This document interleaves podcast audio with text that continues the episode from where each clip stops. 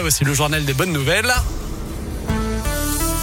Ça se passe avec Noémie Mabilon. Elle a tout d'une caravane, mais quand vous montez à bord, elle ne vous emmène pas en vacances, elle vous soigne. Une caravane ophtalmologique fera étape dans un centre d'hébergement de l'armée du salut à Villeurbanne les 7 et 8 octobre prochains.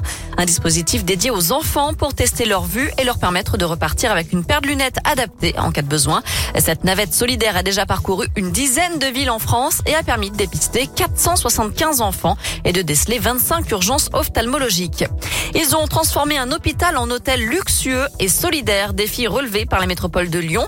Au cours des derniers mois, l'ancien site hospitalier Antoine Charia à la Francheville a été complètement rénové et repensé. Désormais, le bâtiment comprend un centre d'hébergement sur quatre étages, mais aussi des appartements pour les personnes en voie d'insertion, un pôle de santé solidaire et le Grand Barnum, un hôtel bientôt classé 3 étoiles qui emploie des personnes éloignées de l'emploi et qui forme au métier de l'hôtellerie. Il a été équipé avec du mobilier recyclé, chiné à droite à gauche. Dans les couloirs, les clients peuvent d'ailleurs découvrir des tableaux qu'ils peuvent ensuite acheter s'ils le souhaitent. Bref, dans ce tiers-lieu social et solidaire peuvent se croiser des clients lambda, des réfugiés ukrainiens et des visiteurs qui viennent simplement jeter un œil aux œuvres d'art. On termine avec la belle histoire de Linette, ce chat retrouvé six ans après sa disparition.